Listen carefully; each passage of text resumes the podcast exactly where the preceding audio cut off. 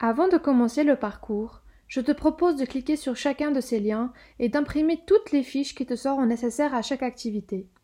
N'hésite pas à demander l'aide d'un adulte qui vit avec toi.